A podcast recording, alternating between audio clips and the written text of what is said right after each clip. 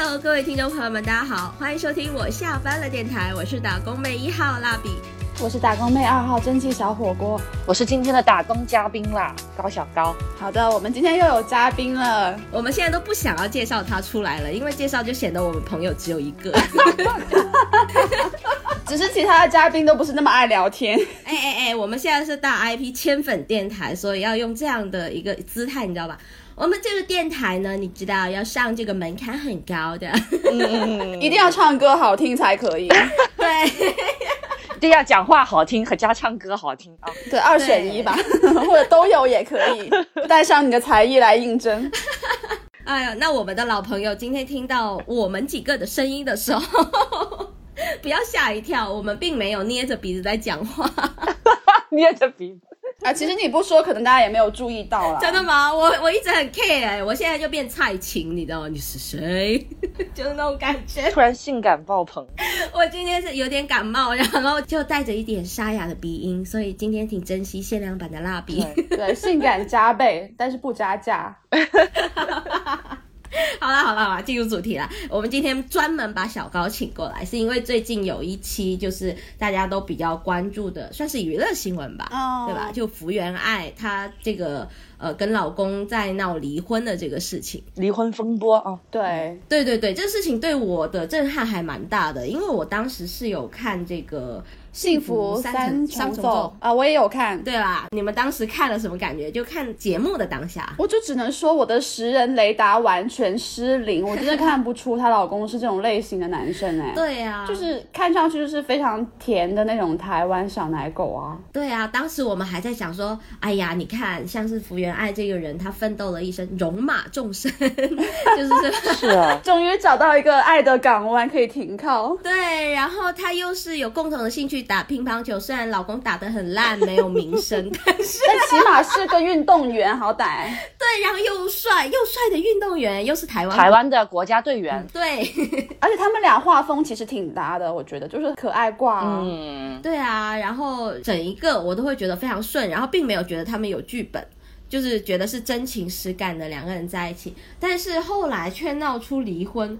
而且离婚的原因哦，就是男方那种表现描述，你跟他在荧幕上就是感知到那个形象完全搭不上界，我就无法想象，反差太大的。是你知道吗？那一天晚上我还趁乱上去了，就用挂着梯子上去了那个 Clubhouse，刚好有一个高楼在聊这个福原爱跟那个这个叫什么江宏志吗？还是江宏生？江宏杰啦，名字都不记得了已经，请把功课做好再来录音。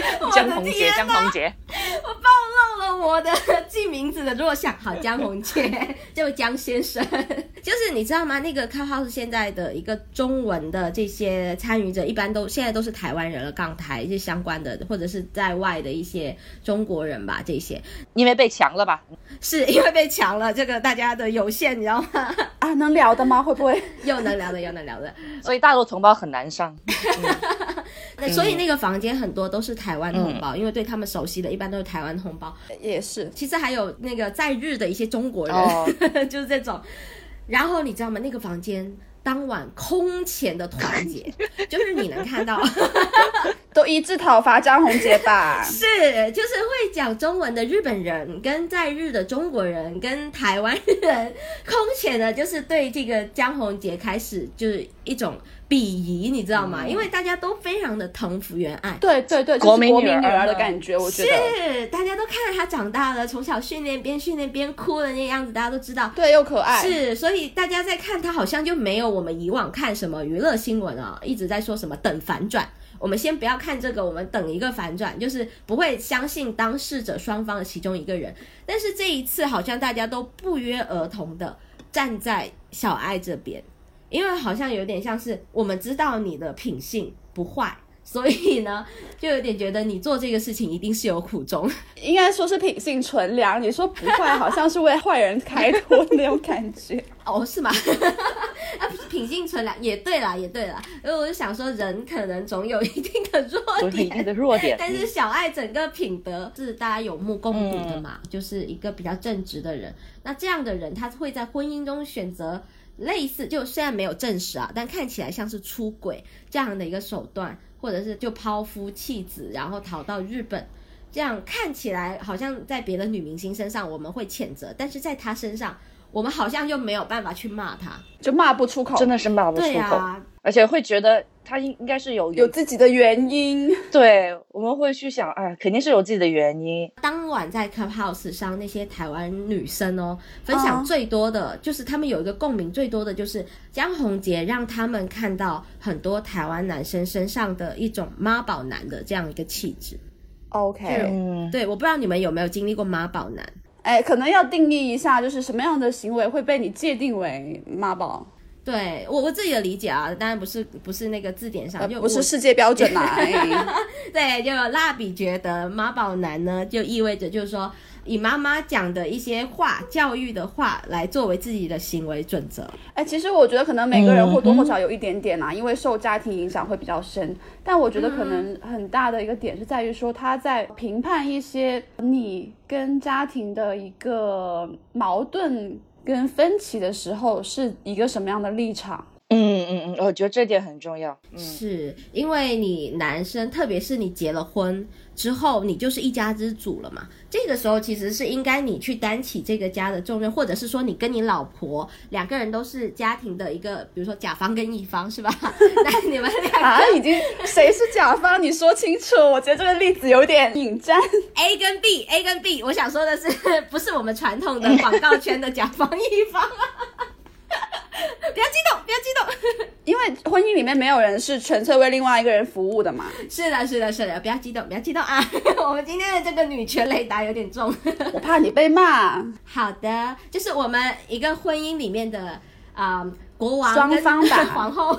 国王和皇后，责任双方吧，我觉得是的，是的，是的，就两个都是很重要的参与部分，所以有些事情你们两个应该是一起商量出来的。嗯嗯嗯，但是妈宝男一般就会在遇到一些关键的节点，比如说我们家要怎么装潢，比如说我们要不要买房子好了，或者是小孩怎么教育。这种很小的问题，比如说要不要在饭后喂奶啊，这样很小的问题，他都会抬出说。但我妈说当时怎么样怎么样，就是你知道吗？嗯嗯 就通常都会拿妈妈来做例子。那你有交往过这样的男生吗？有哎、真的有哦！天哪，我差点都忘记我交往过妈宝男。但是潜意识却说出了他的例子。来展开讲讲。对，那大家不要误会啊，我没有结过婚。幸好幸好，马上止损了。是的，是的，赶紧止损。后面跟大家讲怎么止损的这个例子。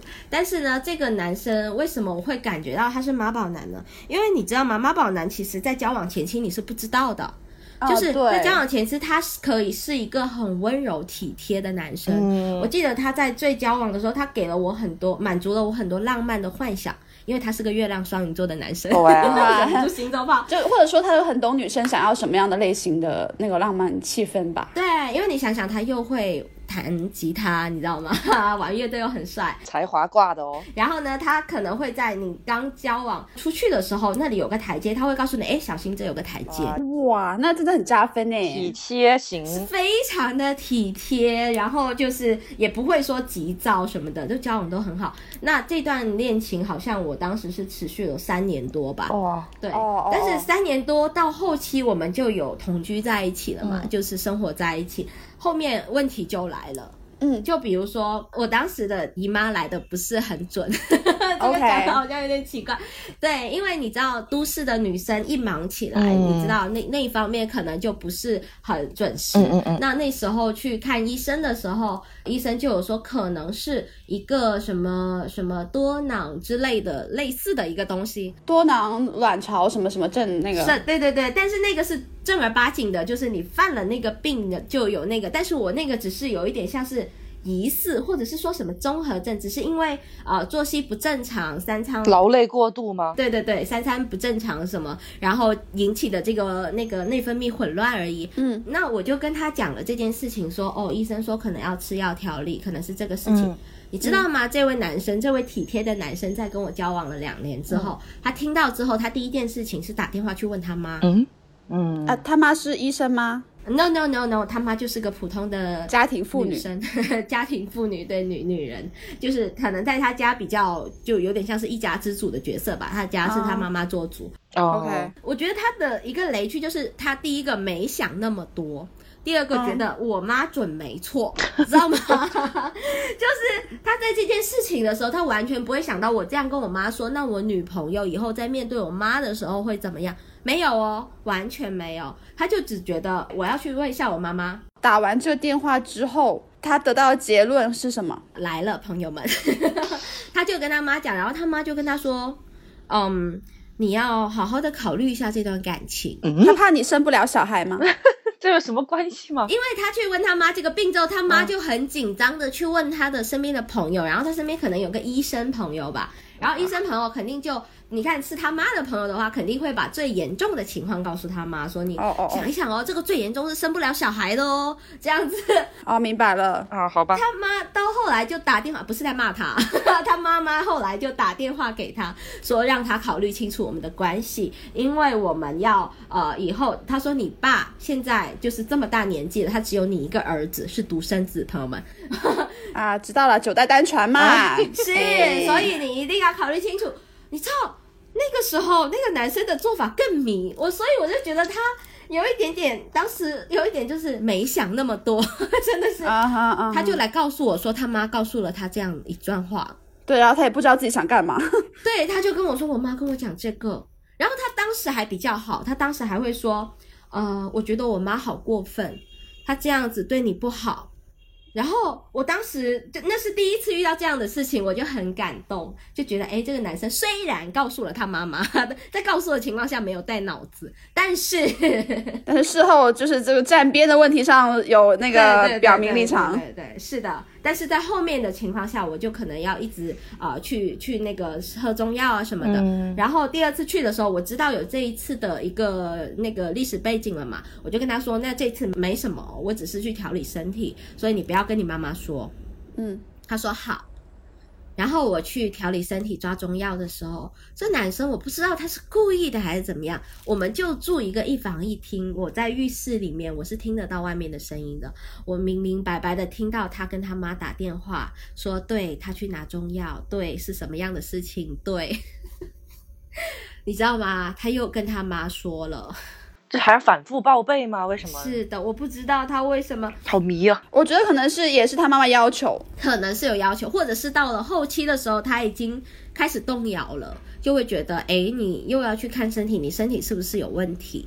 甚至到后期我们要分手的时候，他妈妈也是占据很重要的作用。嗯，比如说我会跟他啊，比如说我们未来要在哪里的问题，我的观点是说，哎，我们是来自不同的一个呃家乡，在不同的地方，所以去你那儿跟去我那都对彼此不公平。所以最公平的方法就是我们去到一个，我们一起出去大城市打拼。对 对对，我们一起去大城市九九六。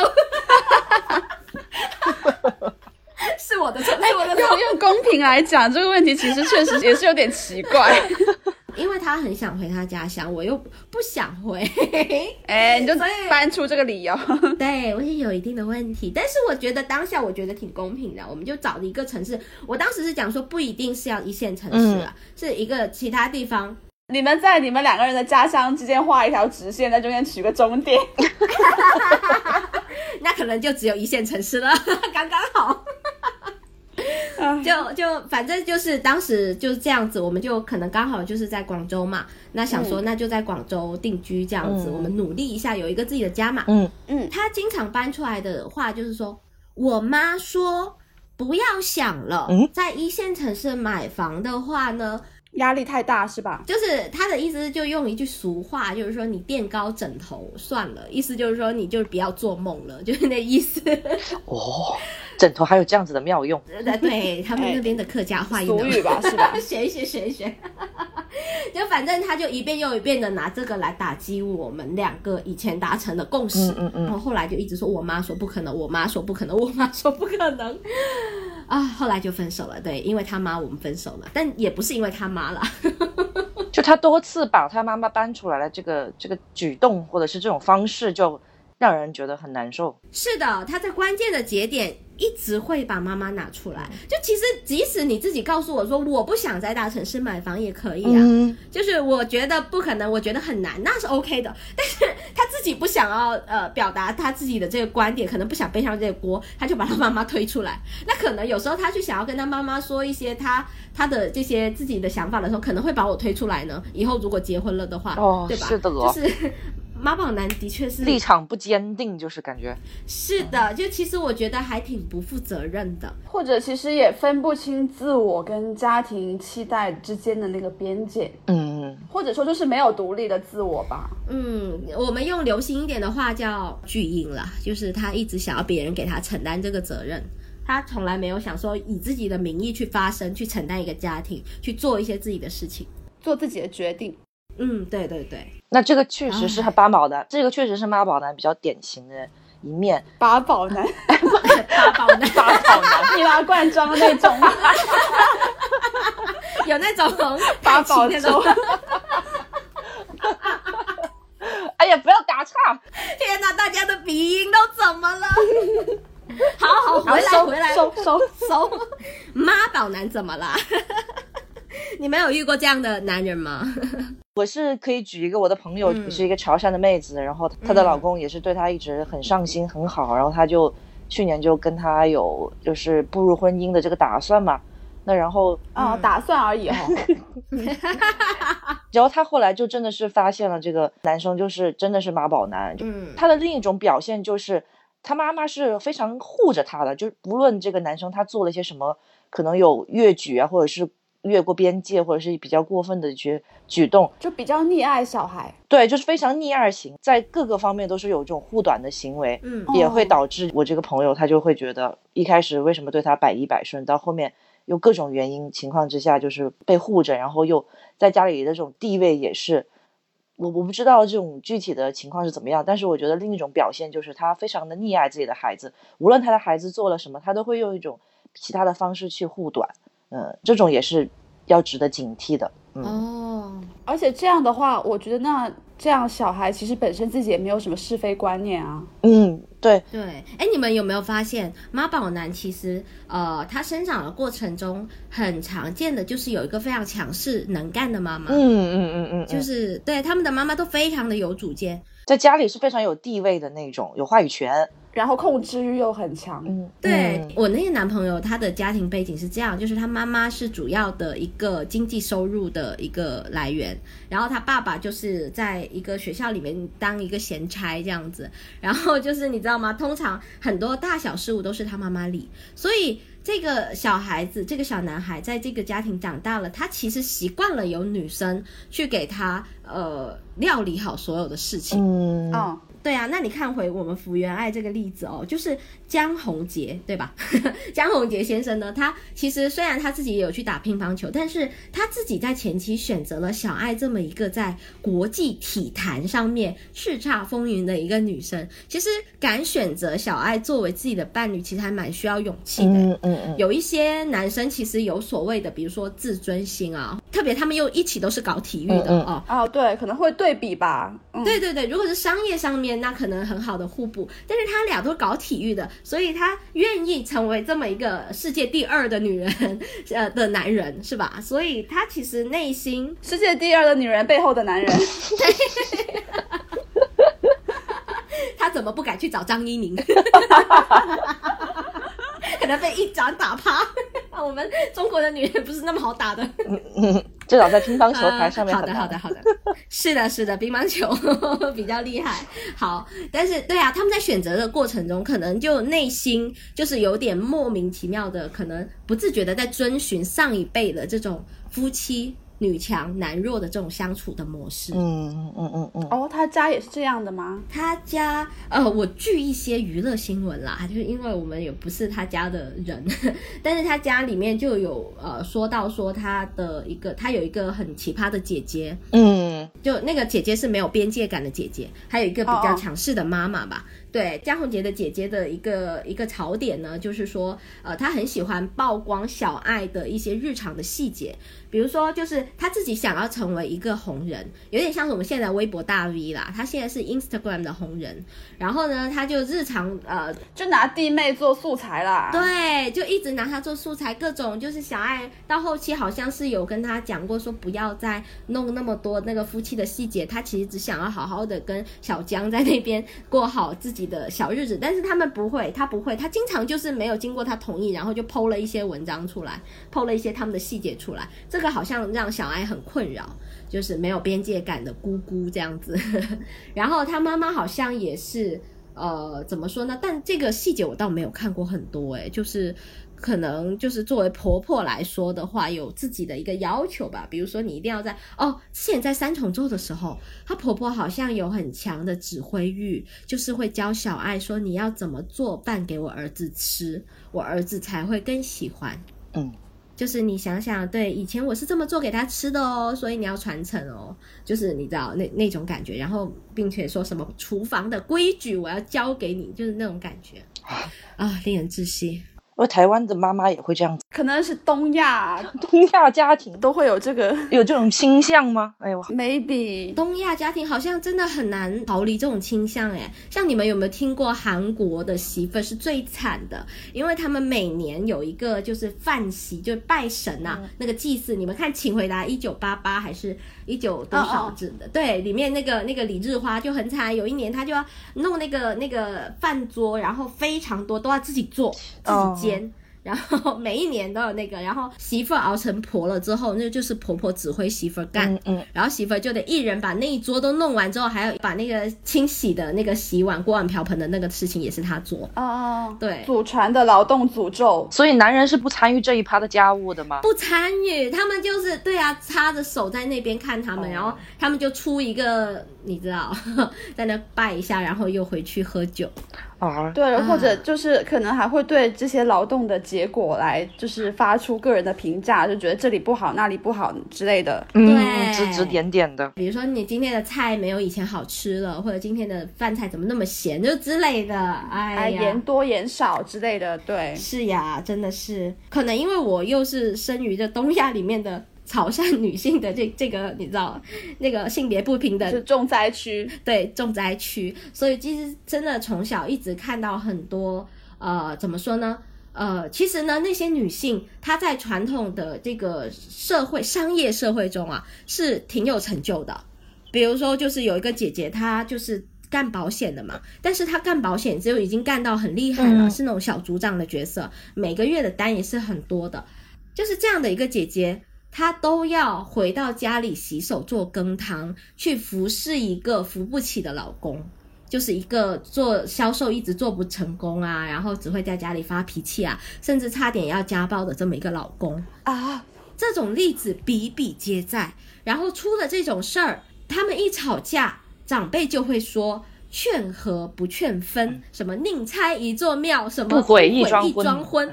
哎呦，我的天，这些封建余孽，真的是封建真的。哎，所以其实这个 case 里面，就是小爱这个事情里面，我觉得他那个及时止损的魄力，其实也是对，很值得赞赏，对，很强的。嗯，就跟他那个很柔弱的那个形象，其实还蛮反差的。我觉得我还蛮 respect 这个点的。嗯嗯，对，及时止损非常需要勇气。是，没错没错，因为他是把小孩跟妈妈都抛在台湾，然后他自己去日本做自己的事业了。嗯。对啊，因为日本女生也是经历了很多这种智库，你知道吗？嗯嗯嗯就是你得在家里就做家务这种，然后男人出去干活。我甚至觉得他们承受那个角色期待的枷锁，可能甚至比就是中国女性还要更重。没错，没错，没错。所以其实你看到我们中国这边其实挺挺她的，但是日本其实有一些声音，就是因为他觉得一个妈妈，就是你对老公不争什么都可以，但是你一定要是个好妈妈。所以他看到小爱把小孩抛在台湾这件事情，就是大家都一直就看不过去。但是对于我们，就对我自己来说，我就会觉得他宁愿这样做，因为小孩的问题以后都可以去处理嘛。但是他现在这种立马快刀斩乱麻，要破掉这桩不对的婚姻的这种魄力，我还是挺佩服的。对，尤其是刚刚说到那个背景嘛，就是日本女生其实可能承受更重的这样的一种，就是固有的一个认知跟期待。就他可以跳出这个框框去思考自己现在人生想要什么，然后做出一个对自己的生活负责决定，其实真的就很需要勇气，很值得敬佩。对，而且也要想得很清楚，哦很有决断力。对的，而且其实还要考虑到一个点，就是这个事情其实对于我们普通人来说，就是普通的现在的还沉浸在这种有问题的婚姻里面的女性，其实这个事情是更难的，因为毕竟福原爱是一个有独立经济能力的女生，嗯，她这个经济能力也不只是独立那么简单。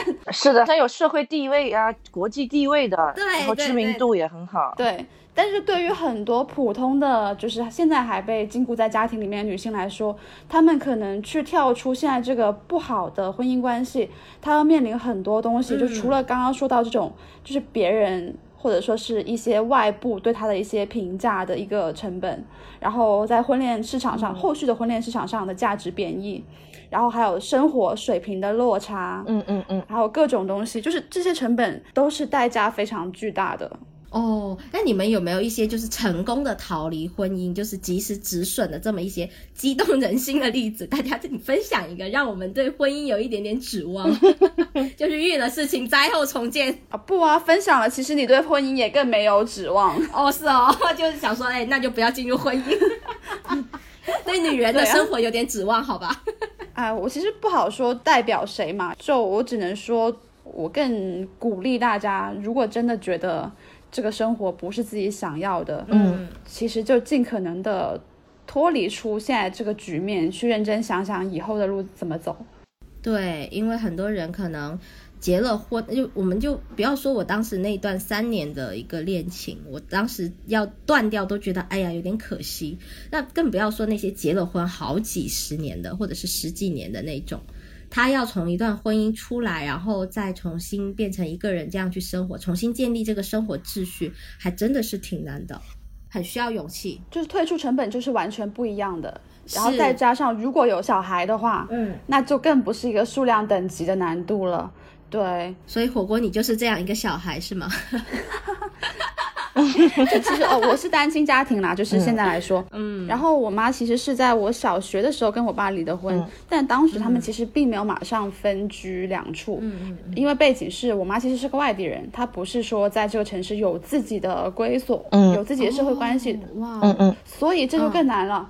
就她就是一个在外漂泊的，然后不是本地土著的这样的一个状态，在外漂泊的打工妹，在一线城市，没有什么经济积蓄的这样的一个女生，嗯，然后又有一个像我这样大的小孩，哎呦，所以在她就是离婚之后，可能也有两三年吧，就其实还是跟我爸住在同一个屋檐下。嗯。但是，那当然可想而知，这个局面对于她和对于我来说，都是一个非常难熬的一个生活状态了。嗯。嗯嗯嗯，所以在过了三年之后，然后他就用了各种方法了，就包括是动用自己的呃人际资源啊，然后去存钱啊，或者是借钱啊，就各种方式，自己建立了一个自己的小家，然后搬出去带着我。哦，妈妈好勇敢，好强，对，真的很强。因为其实平常我在跟他的关系里面，我经常是处于那种就是我更强势，他更弱势嗯的这样的一个关系的一个落差吧。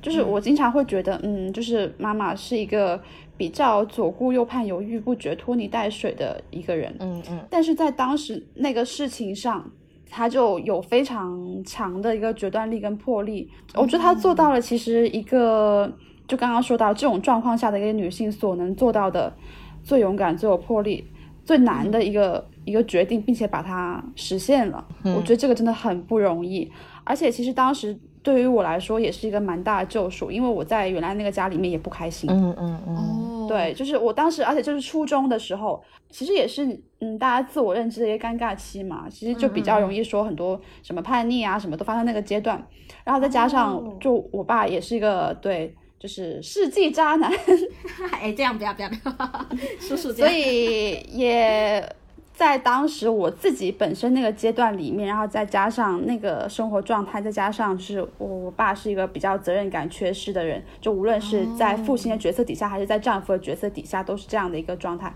那这些综合起来，就是我觉得我当时。没有走上犯罪道路，就是因为搬出去住了，不然就是我们我是会多一桩什么灭门惨案，真的。啊，就是现在还能心理健康的这样子活下来，真的已经是很对好了。对对，那当当时应该真的是挺压抑的。虽然健不健康也不是很好说，哎，为什么要戳破这个？暂时来还说是个完人，对对对，并且对本台有贡献，是健康的，是健康的。就所以在那个事情上，我非常尊重，非常尊敬，然后、呃非常感激我妈当时为她自己和也算是为我做了这个决定，当代独立女性的典范了。真的。对，所以你当时你作为一个小孩子来说，你其实也没有想说什么妈妈爸爸一定要在一起的这种执念，对吧？哦，我没有哎，我完全没有哎。我小学五年级的时候都觉得离婚是父母生活自己的决定，自己的选择。哇，你好成熟啊！就我完全没有觉得这个事情他们应该对我负责，我觉得这个事情他们对自己负责就可以了。哇，好棒哦！对啊，所以你看现在的小孩都这么的懂事，当然可能也是郭哥太过懂事，但是其实 那些那个什么执念于什么要给小孩一个完整的家，然后苦苦在那边支撑着不幸福的婚姻，然后不离婚的那些女性，你们醒一醒好不好？小朋友都看不下去了。我觉得其实有点像是说，你如果自己都没有办法，嗯，平衡好你自己生活的秩序，其实你也没有办法给小孩自己的孩孩子一个很好的嗯生活环境和成长环境啊。嗯，对，其实我觉得就怎么说呢，很多呃女性。呃，结了婚之后，她就很容易有一个自我身份的一个一个什么上司吗？有点像是有有有，是吧？他多了一个母亲或者是一个妈妈的这样的身份之后，他自己的那个主体性在家庭的地位也会慢慢的下降，因为他比如说要做家务，这家务活肯定是占据家庭生活中的非常重要的一方面了。然后他包括他自己嗯在有工作，那他职场上面又是一个职场人的身份，他这么多重的身份之下，他要去兼顾平衡，已经本来就挺难的了。对，所以他自己对自我的那个生活、自我的那个主体性，他肯定是会有让位于这些的。首先，他会对小孩负责，然后对自己家庭负责，要对自己的工作负责。嗯，但是，所以他自己的自我的身份呢，是被慢慢的挪到了一边，或者是降低了的比例。对，就很像是呃，就是大家都会就是什么生了小孩之后会把自己微信头像改成小孩子的，嗯就婴儿的照片，嗯嗯嗯然后会变成什么什么妈妈是吧？对他现在以后的身份就并不是他自己的名字，而是什么什么的妈妈这样的角色，或者是以前一开始出去可能名门望族啊，还会说这个是什么什么太太，你知道吗？这种感觉。所以对啊，那这样的女性。本来他就已经已经有点像是我们之前聊《千与千寻》了，他已经在这个婚姻的一个大制度下面忘记了自己的存在。那他要从这个婚姻制度上面逃开，就是在不幸福的时候要逃开的话，他可能还得经历一个自我觉醒，然后还要重新拿回自己的这个忆起自己身上的这个自我，嗯，失去的梦想，你失去对对对，的梦想失，去的梦。哎，怎么那么 low 啊？你把它说的。对啊，就是回过头来问问，哎，你自己想成为一个什么样的人，想过什么样的生活？嗯，嗯因为很多这种母亲啊、妻子的角色都是别人告诉你要做的，对对，但这是你想要的吗？对或者说，就是其实做一个母亲、做一个妻子，是不是只有这么几种模式？不一定的吧。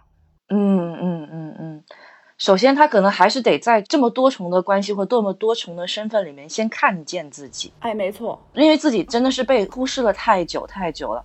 其实我对我觉得还可以举一个，就是之前也有火过的一个苏阿姨的那个例子，就是五十七岁，然后她自己，呃，从家里面逃出来，一个人开车，就中国版《末路狂花》吧。哦我觉得那个例子是的就很真实，她就是觉得这么多身份里，我真的累了，我就是想让我自己从这个呃这么多关系里面枷锁里面释对放出来。挣脱出来，然后我自己一个人待着，嗯哪怕我可能我不离婚也好，但是我需要这样一个逃离的这个时刻，就看见我自己，看清我自己。所以其实五十岁发现这个事情也不晚。嗯，是的，是的，真的不晚。六十岁我都觉得不晚，因为现在比较长寿。然后，因为 现在我们看到很多这样的新闻的时候，可能我我们作为一些这样呃比较前沿的，就有时候有这些思考的一些女生，嗯自己可能会就自己在思考说，啊，对，所以呢，我们反思就是自己跟妈妈，那可能现在还没当妈妈，那我们就会去看回自己的妈妈，嗯就想说，哦，那我们自己好像在这个母女关系、这个家庭就是比较稳固的关系里面，我们也是忘记了妈妈原来是什么样的人。对，首先他自己先忘记了，对，所以呢，我们就是通常就会说，哦，那我妈喜欢什么？没印象。我妈讨厌什么？嗯，还好，就是好像都是跟教育我们相关的，你知道吗？那个东西都是跟绑定在我们身上相关的。嗯那甚至有时候我会逼我妈说：“妈，来，你今年许一个愿望，我帮你实现。”但是，然后我妈就会说：“哦，那希望你找到另一半呐、趁机逼婚。我说妈，不是让你逼婚，你想一下你自己想要什么，你知道吗？我们那个年代的妈妈，她不好意思说自己想要什么，嗯，对，她好像说不出口，她通常到后来就会变成，哎呀，你们好我就好啦，就是我只要看着你们好我就幸福，就妈，我们的幸福我们当然会自己去 care，OK，、但是我是真的很想知道。就现在麦克风交到你手上，请你说出自己的声音。所以我到后期我找到一个方法，就是嗯跟他聊他小时候的事情，哦，就比如说。对，你在成长过程中，你在青少年的过程中，你当时呃呃经历过，比如说跟女生相处的 peer pressure 的那种感觉哈，就是你、嗯你们两个之间女生友谊这个，然后你有什么样的看法？你当时怎么应对这种什么比较啊，女生之间的这种什么哦，对啊，然后还有你以前是最喜欢去做一个什么样的事情啊？你跟爸爸妈妈是怎么相处的？我更多的是把麦克风交到他身上，就是让他去说。哦，你是拼凑妈妈是个什么样的人？对我除了拼凑妈妈，我还拼凑奶奶，就是很好哎，拼各种人形拼图，有点可怕。一次两拼，双拼。双，神经病。这有点像是之前那个春节档的李焕英那样，她回到妈妈年轻的那个时候、啊。先不讲那个电影的逻辑问题，但是那个电影确实是很好的，就是让我们去了解我们妈妈年轻的时候是怎么样，就是很多很具体的细节，让我们能够拼凑出一个完整的妈妈的以前的形象。嗯，对，其实就是不要把妈妈当妈妈，把妈妈当个人去了解。是的，是的。对。但是我觉得有，首先第一第一个就是我们可以努力，然后妈妈其实这边。也要慢慢的跟自己有一些连接吧，因为首先就是他其实已经在这里已经忘太久了，你知道吗？有时候你问他，他可能都不记得了，所以要先让他跟以前的自己有一定的连接。嗯，所以各位女生，呃，各位女生的一些女儿们或者儿子们也可以啦，就是你们回家跟妈妈的这种、呃亲子时光的时候呢，除了跟妈妈说妈我要吃这个吃那个，请留给你妈妈半个小时。我建议大家啦，给妈妈留半个小时或者一个小时的时间，你去问问他。呃，青少女呃时期，她的她最喜欢的什么？最喜欢什么歌手也好啊，最喜欢穿什么衣服也好啊。对，妈妈的少女时期的一些爱好，让她回忆一下她以前的那些时光，我觉得也是一个很好去倾听父母那个年代的故事的这种一个嗯，很好的一个契机吧。是的，是的，是的。其实我妈还好，我妈会经常会跟我讲她以前的一些事情。哦，那你妈很有自我，自我还在。对对，她还是很有自我的。嗯但是我觉得我是那种比较神经大条的那种女儿，可能跟蜡笔还不太一样。我是那种比较神经大条，就是可能，嗯，也是比较自我的那种女儿。就是以前她会讲很多这样的事情，我只是就是当故事在听，我可能没有意识到她其实是想表达她想要什么样的关系，或者她想要跟我建立什么样的关系，我会比较忽视。哦对我觉得我妈她是比较主动的说想要跟我建立一种就是姐妹呀、或者是这种真的是闺蜜，就是这种朋友之间的关系的这种。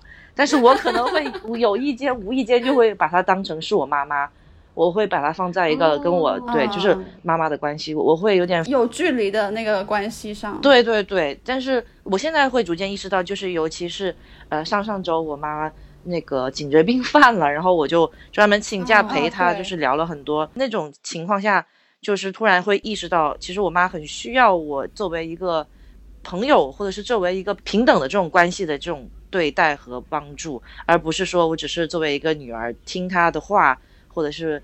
在他的命令或者是在他的要求之下去为他做事，而是我应该主动的，就是去承担，或者是主动的去站在一个朋友的这种角度去为他考虑更多。对，嗯，但是在小高这个例子，我我其实不是就有一点发散了，就也不是针对你妈妈的这个例子，嗯嗯嗯，就是我在想说，其实有时候我会希望我们的妈妈们能够抛夫弃子一点，你知道吗？有自己的生活，对，就是你为什么要跟女儿做闺蜜？你没有自己的闺蜜吗？就是 你没有朋友的吗？理解理解你你懂吗？就是我想说，你你有自己的同龄人，我觉得他可以很鼓励他们去有自己的一些社交，就是他甚至不管家里，然后出去玩个一个月两个月什么的，我都觉得很鼓励。对，就像那个阿姨一样，把车开出去，对，就是很勇敢的去要自己的东西，然后找到自己的自传轴心，不要再把自己的生活往。就是自己的家庭啊，自己的子女身上去安排。是，我觉得就是跟女儿做闺蜜，有一点像是一个折中，你知道吗？又又有点想要自己的一个自我的一些东西的苏醒，但是他又逃不开这个家庭，所以他只能找一个折中之道，就是跟女儿做闺蜜，就是找回之前跟闺蜜在一起的那种互动，回忆起那种感觉，就是有种代偿性的这种。对对对，寓娱乐于工作。去娱乐与工作，工作就是妈妈是吗？娱乐就是跟女儿做朋友是吗？一举两得。哎，搞了半天我们都是一猴儿，你知道吗？要 被耍。哎，不得不说也是挺效率的，高效高效有效率。我很像你火锅，时间管理达人。我不会，首先我不会生小孩。哎呦，太可怕了！不要把我们当工具，妈妈。自己去交朋友，OK。所以这个层面上，我们也可以多去 push，就是让妈妈去，就是更新一下自己的朋友社交圈，走出去看看。真的，我不知道郭哥的妈妈是不是就是可能外地人刚来这个城市，一开始也比较难建立，可能都是会去找以前的一些朋友啊。他就没什么在这边的朋友，就只有同事的圈子。哦，所以妈妈的那个朋友圈的建立，其实也还蛮需要我们去帮助一下的。啊，或者说我们给他们提供一些渠道，我们还能还要帮他交朋友，对，就提供一些有效的渠道啊。哎，有没有老年人交友社区啊？我帮他注册一下，老年大学之类的。哎呀，对我妈也是没有朋友，然后甚至她不喜欢出去，她自己是说了，她不喜欢去集体活动，不喜欢出去找别人，因为她很自我嘛。就比如说她散步的时候，她就想。就喜欢走这么快，他不想迁就任何人啊，不想等人。对，因为他在家庭里面可能是属于一个比较迁就我爸这么的一个角色，所以他出去他就是很想做自我，不想迁就任何人。嗯嗯。那一旦有朋友在一起的话，他就忍不住会去迁就朋友。天哪，我的讨好型人格的来源竟然是我妈。然后呢，突然间想到 祖传的讨好型人格。是啊，好可怕，这东西会祖传。不是啦，所以我妈就我我一经常让她说你喜欢做操，你出去啊跳广场舞啊，我看那个婶婶都跳的挺开心。她说不要，我不要跟着他们整齐划一，我不想要跟他们一样，我想要做我自己的 style。好的好的，那也支持妈妈有自己的 style。对对对，那就自己出去玩吧。想要朋友的时候就不要找我。如果妈妈希望有一些朋友，那她应该也会找到自己的方式了。我觉得突然好像有点太操心了，也没有必要。对对，好像就是为小孩操心一样，真的。他们有自己的生活，他们懂得安排。那我们来操心一下我们自己吧，就是我们都是适龄女性啊，现在不一定要结婚哦。哦，对。就回到操心自己的话题上面来。对对对对对，刚刚说其实很多是及时止损嘛，但其实最有效的控制成本的方式，应该是在做这个决定之前就先问问自己，就是婚姻是不是自己想要的，然后我们在婚姻里面期待得到的是什么。嗯。因为其实还蛮多人，我会觉得可能是在未经思考的情况下仓促入场，嗯，然后进去了之后才发现，哎呀，这个不是我想要的。然后如果后面几十年的人生都要这样度过是不行的。然后我才到了说要不要讨论及时止损这样的一个话题嘛。但其实只要在踏进去之前，就多问问自己，才能够做出一个可能更适合自己未来人生状态的一个选择吧。对，你不觉得婚姻是一场？很恐怖的，就是非常典型的集体无意识的狂欢吗？就是，嗯，对啊，对啊，就是大家就是觉得我要结婚，但是为什么呢？没有人问，很多时候，对，就就一一直有人要催你结婚，然后你停下来，你问他为什么，他说就是要啊。就是没有为什么，啊 别人二十八岁前都结婚了，以前 就是指腹为婚，十六岁就结婚，现在让你们宽泛读个大学，还宽限了十二年。对啊，二十七岁、二十八岁才给你们逼婚呢，那你还不知足？让你多玩了十二年，还想怎么样？他就会说你们现在已经很幸福了，人都需要落叶归根，好像假释哦，该回来坐牢了。哎呦，你觉不觉得现在的话，除了这个啊，很多男生其实比女生更想要结婚一点，就是结婚意愿高很多、哎，哎哎，其实我觉得有可能男生在这事情上反而有可能更清醒，哎，对他们从头到尾都很清醒吧？自己要什么？对啊，哎，我这时候就要搬出那个例子了，嗯，哎哎哎，请说。那个四套房的例子。哇哇，展开讲一讲。我这个例子主要是想要说，男生真的一直都很清楚自己要什么，嗯他跟女生这种比较偏感性的。还真的挺不一样的耶！我们女生可能很多人都会想说，我要找一个就是嫁给爱情，或者是这样的这样的话啦，在女生那边可能比较多出现啦。比较常见，对，比较常见而已。但是男生好像就是很冷静的，哦，嗯，哦，然后结婚，然后这样子。但是他们真正在想什么呢？我之前的那个单位哈，那工作里面那个组里面有一个男生，就是因为我是刚调去那个组，所以对大家都不是很熟悉。但是对他的这个了解呢，就只有呃。三个字就是四套房，他身上他自己给自己打了一个 logo 是四套房，标签是吧？然后你们以为他是他自己买了四套房，是不是？不是哦，朋友们，他的最骄傲的点是他女朋友有四套房，请注意，女朋友四套房。然后他疯狂拿出来说贴在自己身上，对他把这个当成标签，我会知道是因为他在一个我们呃第一次聚餐的饭局上，然后其实同事们就一直在亏他，哎，你那个四套房怎么样啊？怎么样？就是。同事们已经习以为常的这么说的情况下呢，这就代表着其实你平时就是有意无意的在鼓励人家这么说，或者你自己助长了这样的一种默许了这一个规则。是，那他这个男生果不其然吧，他在后来就会出一些经典的屌癌 的这种名言，比如说。你看啊，呃，就是他还是很能搞定女生的，但是那些女生长得漂亮的他都不要，为什么？因为他就很清晰，那些都没用，只有他女朋友这个才是真的好。他对比了许多，你看他女朋友又有工作能力，又有四套房，就是美貌终将消逝，只有四套房永流传。是啊，但是这样的男生你知道吗？他讲这样的事情，但我知道他私底下有去聊骚女秘书哦。啊，那是满足他不同的需求。相当精明了。对我有时候会觉得他是不是把这个拿成炫耀的资本了？你知道吗？为什么？因为他在职场上，我刚进去，就就我刚进去跟他相处这一个月看来，我觉得他在职场上的位置有点窝囊诶、就是 还有点平平无奇啦，只能说平平无奇，就是有一点像是话都说不清楚的一个男生，然后逻辑有点混乱。啊，这样居然能够骗来四套房？是，我不懂他打到底靠什么？难道是异于常人的天赋？现在富婆的要求怎么这么低？我不知道，他最多就算是说长相不，他不是帅哦，他就是看起来像是好男人，你懂吗？哦，女生朋友们千万不要被看起来像是好男人、看起来憨厚的男人这样所骗。哦，他真的就是那种就。是那种比较老实敦厚，的，看起来老实敦厚哦，但是谁知道这样老实敦厚的男生，在私下会跟他朋友叫你四套房，你是那个女生，你会开心吗？啊，就侮辱性极强啊。真的侮辱性太强了。但是他现在的目的是什么呢？就是一直想要跟那个女生结婚，想绑定四套房，就别人说的就是想把四套房给套牢，对、这个样子。但女生现在这个女生呢还算清醒，没有跟他结婚，但是我不知道他会不会有一天想不开。哎，不知道会不会温水煮青蛙？对，所以我很担心那个女生，你知道吗？不要让温水泡软四套房。哎呀，那个男生不值得。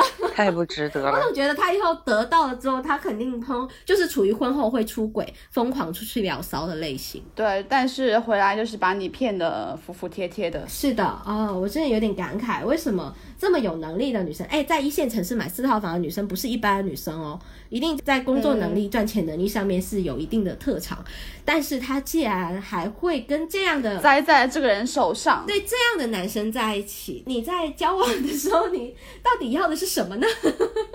我不懂。呃，但这倒是冷暖自知啦。他可能在哦关系里他的暖面，，我感觉不到暖。他要是暖你，你就该警铃大作了，好吗？你就是那个女秘书了，好吗？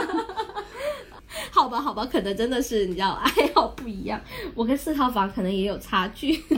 哦，但是我真的是希望他们有一天能够清醒的，就觉得自己是一个很棒的这么一个一个对象，然后去找更值得的人。这个男生在我看来是不值得他爱的，就是最起码在情感上很不忠贞，并且在私底下对这个女性很不尊重。嗯，但我觉得这种其实呢，婚姻呢，有的时候倒也并不一定要跟爱绑定哎，在我的认知里面，我会觉得婚姻就是火锅的名言又来了，对，找个生活共同体的合伙人。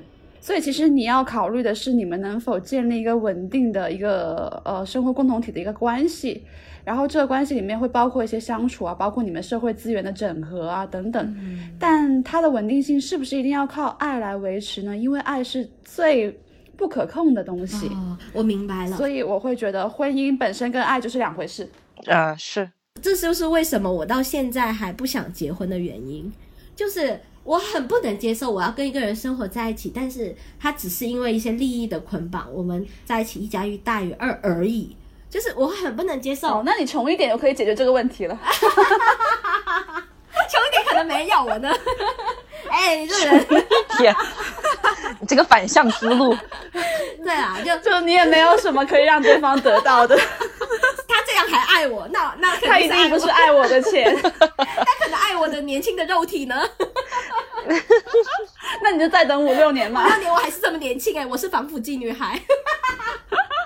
我能理解蜡笔啦。我自己其实也会觉得，如果在婚姻当中，如果我要有一个什么价值排序的话，大家的价值排序不一样，但是我们可以确定的就是，如果大家之间除了是利益共同体之外，感情的基础还是在前期还是比较有必要建立的。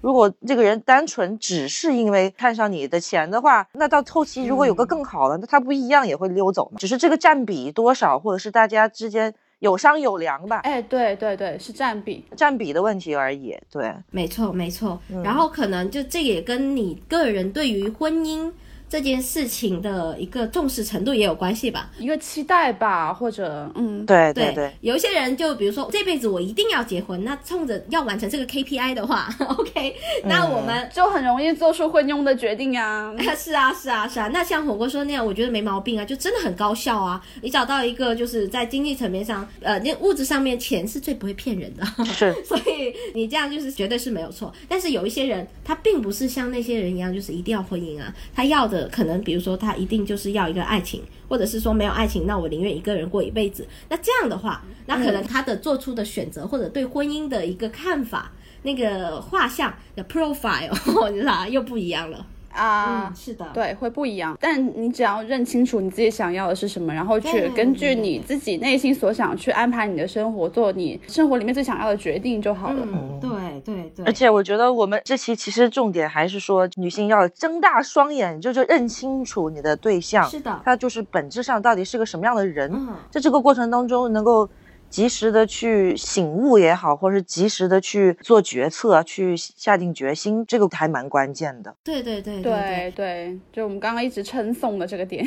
而且就是我们也要鼓励一些女性，就是哪怕你可能做出了一些错误的决策呀，就之前那在后面的这个过程当中，你也可以去为自己的生活，去为自己去认真的去考虑，然后对，打破这个困局，对打破困局。不要纠结于沉没成本。嗯是的。对，勇于推翻过去吧。对对对，你看现在基金都是一片绿的，大家还是有人 啊，为什么要说这个？这个比离婚更让人伤心。啊，我不说了，我不说了。不是不是，因为我们前期这这这么讲那么多，都是一些女生强男生弱，然后不太幸福的案例，可能会让人误会说，哎，比如说我们现在听众朋友，可能刚好就有一个五六套房的这样女性，有可能，很有可能啊。完了马上回去翻男朋友手机。那怎么办？我这辈子过不了什么什么幸福的生活，是不是？那倒不会啦，没事，你还有房子呀，这个啥？醒醒醒醒！你说的对。我想要给他们灌鸡汤，不要打断我这鸡汤。哎哎哎，你们有没有听过一个韩国女明星叫李孝利？啊，有啊，我知道，我知道她。对吧？对吧？我最近都要看孝利家名剧，她的恋爱故事非常的有名。她现在还没有踩雷吧？她还没有离婚吧？没有，没有，没有被爆出来。不知道，可能跟韩国有信息差，真的很怕，真的很怕。就聊着聊着，她第二天离婚了。明天又打脸了。那这个对我的震撼程度比福原爱还大，我跟你说。嗯，对，世界观崩塌了。真的有涉及世界观，你知道吗？因为我真的觉得他们是嗯。恋爱理想的 soul mate 的模式。也不止恋爱啦，啊，婚姻吧，婚姻各种啦吧，就是嗯因为他们真的是为爱结婚呐、那李孝利很出名的，她是韩国一代的女明星，我觉得类比到现在国内可能就王菲这样可以跟她媲美吧。对啊嗯，她很出名的一句话就是说，她很爱那个她老公叫李尚顺嘛，就是说她很爱她老公，然后她老公的那种生活理念呢，就是呃很棒，但是可能钱不是很多，就可能会赚钱赚的很辛苦，但很有才华。然后她就说，没关系，他自己有钱啊、那姐不是有很多钱吗？花不完的钱，对，所以她就为了她老公，她自己就用她的那个一点点的钱，然后在济州岛那建了一座民宿，然后就是各种呃，各位朋友们如果有好奇的话，可以去看一下那个孝利家民居啊，就是这部嗯那个韩国综艺，就是现在是我的下饭综艺啊，因为真的很治愈，你知道。你就可以看到李孝利在里面，她跟她老公，她其实你看似好像是女强男弱，但是在家庭的相相处里面，至少在镜头前啦，他们的相处是非常平等的。就是孝利她经常会有一些。很突然的吸引上身，然后就去跟她老公，她老公说：“你不是结婚了吗？”然后孝利就突然间，哼，你以为婚姻就可以绑住我吗？你以为你绑住我了吗？然后那个那个男生就立刻跟他演起来说：“难道还没绑住吗？难道我不是什么东西？”好可爱。这种对很神经病、很无厘头的这样的一个剧场，每天都上演这种小剧场。但是他俩呢，就是有什么话都会跟对方说。上顺在为家里人可能做了一天家务啊，比如说就是可能那天李孝利要出去玩，然后他做了一天家务回来。李孝利呢，她也会抱抱她老公说：“哦，辛苦了，我真的很心疼你。”然后出去前呢，还会一直问她老公：“你一个人做可以吗？全部做可以吗？要不要我帮忙做一点再出去？”你知道吗？你可以看得到他们是真的是很互补、很相容、互相尊重。嗯嗯，互相尊重很重要。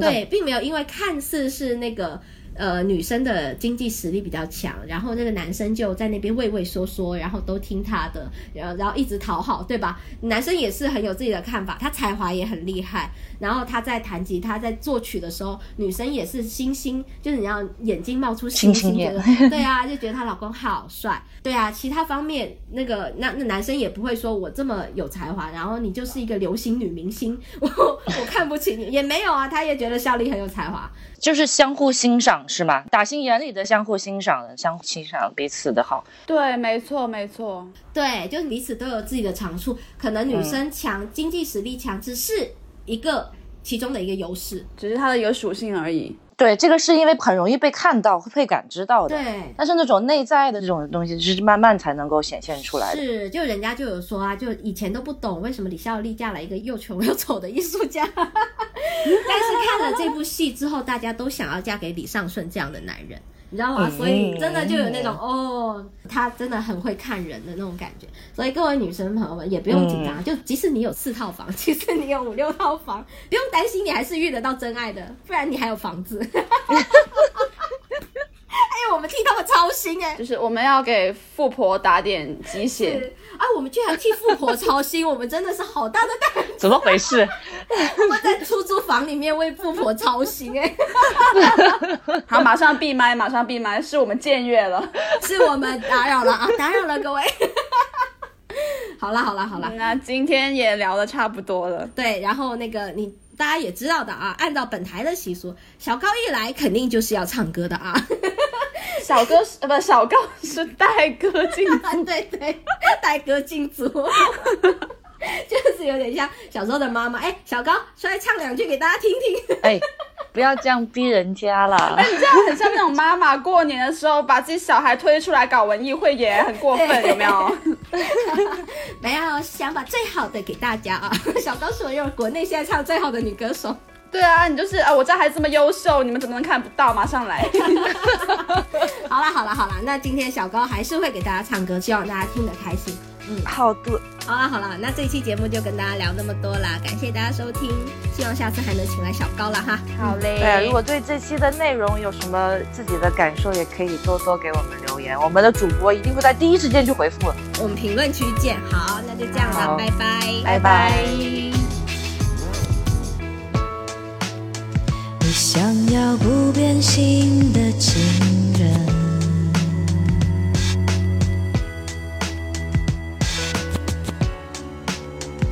是永远不老的青春。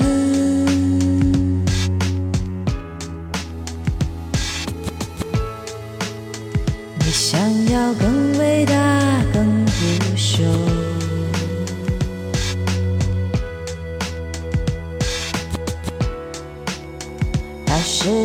一个瞬间成永恒？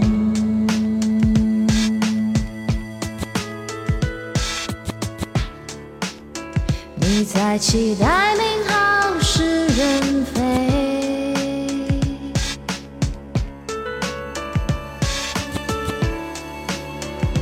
还是坚持而永不服输？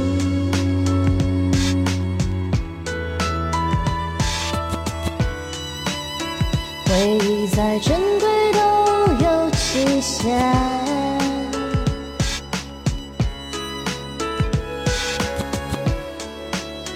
未来多完美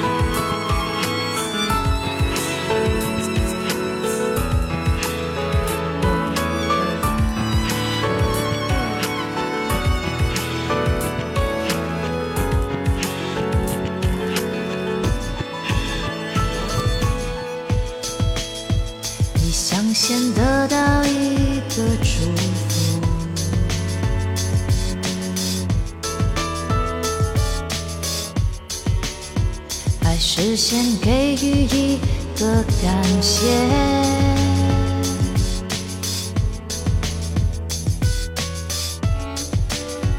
美丽再完美都有期限。